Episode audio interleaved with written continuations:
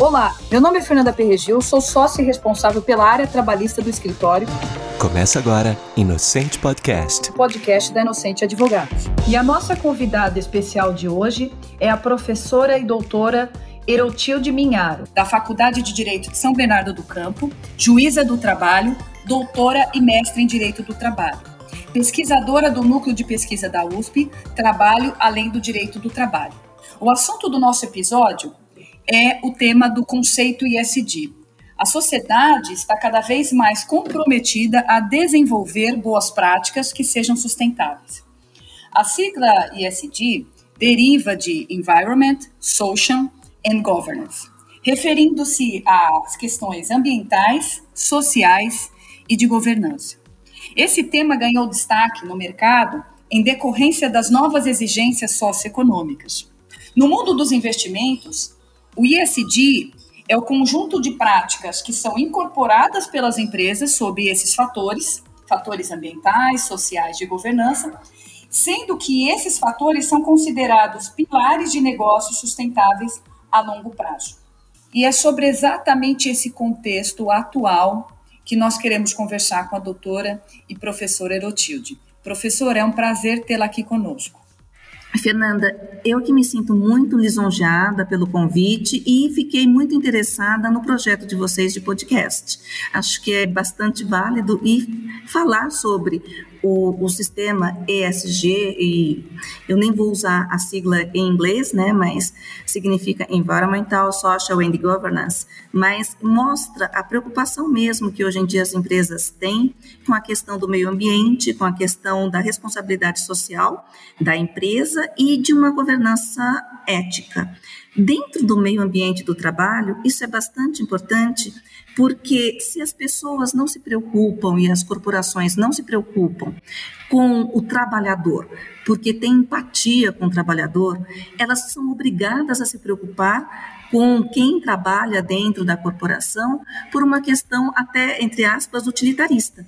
Porque se não se preocuparem com o meio ambiente de trabalho e com o meio ambiente da comunidade ao seu redor, essas empresas não vão ter investimento. Tem um princípio que são os princípios do Equador, que as empresas financeiras, as financiadoras, acabam não investindo em empresas que não têm essa preocupação. A gente tem uma expressão, tem um jargão que é do capitalismo de stakeholders que é o capitalismo voltado para o interesse de toda a sociedade.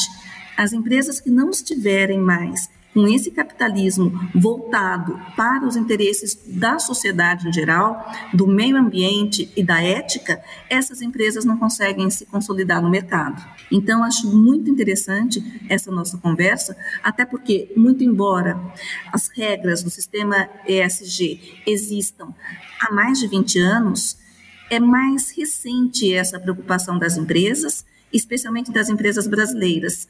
Se você prestar atenção, muitas empresas que não tiveram esse feeling de cuidar do meio ambiente, de cuidar do meio ambiente de trabalho, de cuidar do meio ambiente ao seu entorno, da ética e das pessoas, essas empresas acabaram tendo prejuízo no mercado de ações. Então, alguma empresa, por exemplo, que deixa uma barragem estourar, vai ferir o meio ambiente, vai ferir os trabalhadores que estavam lá, vai ferir as pessoas no entorno, vai ferir o rio e com certeza vai ter uma queda dessas empresas no mercado de ações.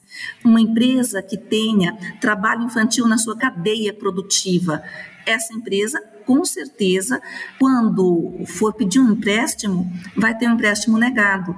Porque, muito embora ela esteja atuando de forma correta, se na cadeia produtiva ela contrata alguma empresa que usa do trabalho escravo, as financiadoras não vão fazer o um empréstimo, porque é uma empresa de risco. Então, muito embora pareça uma mensagem utilitarista, a eu vou fazer o bem porque eu vou ter vantagens com isso, traz essa preocupação de todo o mundo corporativo em cuidar das pessoas, dos animais, do meio ambiente em geral. Essa questão do ISD A doutora considera que esse conceito ele também pode promover práticas antidiscriminatórias e promover a própria equidade de gênero? Ah, eu concordo com você plenamente. Eu acho que dentro desse conceito, se eu estou preocupada com o meio ambiente saudável, se eu estou preocupada com as questões sociais, passa pelas questões sociais, você dá oportunidades iguais para todas as pessoas. Então, não é possível que agora, em pleno século XXI, a gente tenha questões que envolvam discriminação de gênero, discriminação de raça, discriminação de qualquer tipo. Então, se a empresa está preocupada em se manter adequada para as métricas do ESG, ela tem que se preocupar em trazer um empoderamento feminino também. No mercado de trabalho, isso é, é, patente, todas as estatísticas dizem que as mulheres acabam não tendo oportunidades iguais que os homens na hora de galgar cargos de liderança. Se a gente for analisar, tem uma estatística do Fórum Mundial que dizia em 2019 que as mulheres demorariam 257 anos para conseguir ter as mesmas oportunidades de trabalho, de altos postos, que os homens. Só que em 2020 a gente teve a pandemia que está perdurando em 2021 e que a gente não sabe como ficará em 2022. Então, 257 anos era lá em 2019. Agora, quantos anos a gente vai demorar se ninguém interferir, se as empresas não começarem a se preocupar com isso também? Quantos anos a gente vai demorar para a gente conseguir igualdade de oportunidades? De concorrer de forma igual, de forma equânime com os homens. Então, as empresas que estão preocupadas com ESG, elas vão se preocupar com isso também e vão criar mecanismos de qualificação da mão de obra e mecanismos de que essa mão de obra feminina consiga galgar altos postos.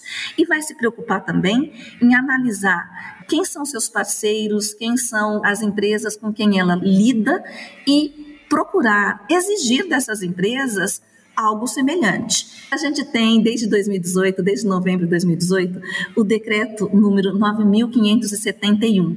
Eu acho um decreto bárbaro. Ele cuida de diretrizes nacionais para direitos humanos nas empresas multinacionais e nas empresas de médio e grande porte. Só que como está tudo encadeado, eu vou usar uma expressão que o pessoal usa em direito digital, que é blockchain, que a gente está conectado em blocos. E se eu estou conectada em bloco e eu sou uma multinacional e eu tenho que agir em compliance, né? Eu tenho que estar de acordo com as normas, com a ética, com aquilo que é moralmente aceito. Eu só posso contratar com empresas que também estejam em compliance. Se eu estou buscando as métricas do ESG, eu tenho que buscar empresas que também estejam buscando as métricas do ESG.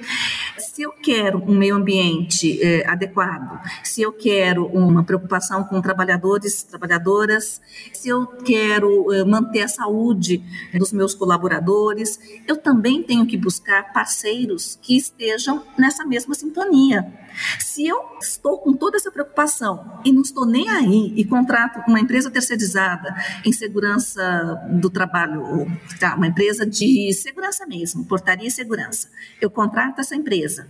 E essa empresa tem trabalho não registrado, não paga INSS, não paga fundo de garantia, eu saí do compliance e eu não consigo atingir as métricas do ESG. Então, essa cadeia, esse blockchain que a gente chama, ele demonstra que existe um interesse global do mercado em cuidar das pessoas.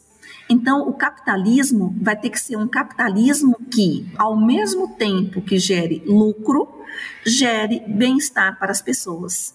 Tem um estudo também, esse é da ONU, que fala que a partir do momento em que a gente cria condições para as mulheres se desenvolverem no meio ambiente de trabalho, elas costumam utilizar esse dinheiro que elas ganham no trabalho no bem-estar da própria família. E com isso, eu vou trazer para dentro da família mais educação, mais saúde, vou trazer mais pessoas qualificadas para bons empregos no futuro. E eu vou criando todo um ambiente de melhoria para o mundo. O mundo está globalizado. Se o mundo está globalizado, eu tenho que pensar que a minha atitude como empresa impacta no que vai acontecer no mundo. Então, se eu tenho essa preocupação com o empoderamento feminino e trazer as mulheres, por exemplo, para os altos cargos dentro da empresa, eu estou trazendo uma cadeia fazendo uma corrente do bem. Se você for olhar esse decreto, ele fala, por exemplo, em capacitação de profissionais para o respeito aos direitos humanos, acesso a mecanismos de reparação e mediação quando a gente percebe que esses direitos humanos foram afetados, uma educação continuada para fortalecer a cultura para os direitos humanos, transparência nos mecanismos de participação social, implementação de políticas de respeito ao meio ambiente e respeito à igualdade às pessoas. Então, tudo isso impacta positivamente na imagem, na reputação da empresa. Então, mesmo que a empresa só tenha se preocupado em obter o selo ESG e atingir as métricas do ESG, porque está preocupada com lucro, por vias transversas, ela consegue também melhorar toda a questão econômica da comunidade no entorno da empresa e melhorar a qualidade de vida dos trabalhadores que estão lá dentro. Até situações que você nem imagina, por exemplo, proteção da mulher contra violência doméstica a empresa que está engajada nesse sistema de ESG, ela vai ter preocupação, por exemplo, de estabelecer um botão de pânico até mesmo durante as videoconferências. O que eu vejo é que a questão social do ISD, que é o nosso social, né?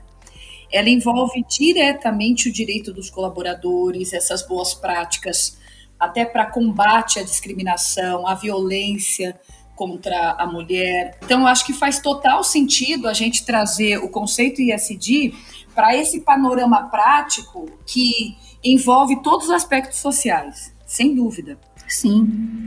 Se você pega, tem, por exemplo, um dos incisos aqui do decreto 9571 de 2018, ele fala que é importante para as empresas o estímulo à adoção de procedimentos adequados de dever de vigilância, de diligence, em direitos humanos orientação e incorporação dos direitos humanos na gestão dos riscos de negócio e de parcerias que venha a estabelecer de modo a subsidiar processos decisórios, criação de plataformas e fortalecimento de mecanismos de diálogo entre a administração pública, as empresas e a sociedade civil.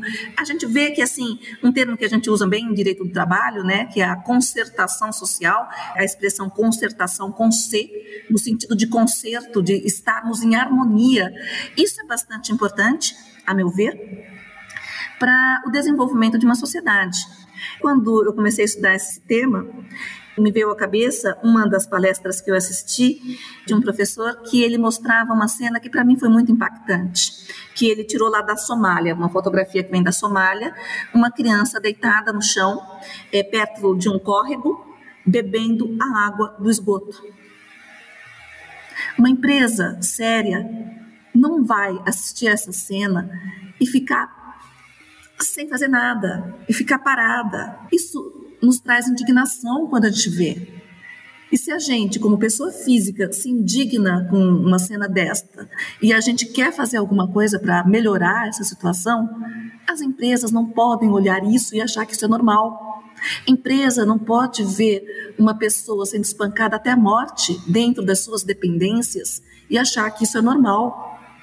Tanto é que essa empresa que eu acabei de mencionar, essa última, acabou tendo queda no mercado de ações. Ah, mas isso aconteceu no Brasil, teve queda no mercado de ações na Europa, o mundo está interligado. Uma empresa que tem preconceitos com relação à mulher, que não contrata a mulher porque ela é engravida, essa empresa não pode nem ter empréstimo. porque isso não é normal, isso não é algo que se espere na sociedade hoje, no século XXI. Essa conversa continua no nosso próximo episódio aqui com a doutora e professora Erotilde. Você acompanhou Inocente Podcast, o podcast da Inocente Advogados.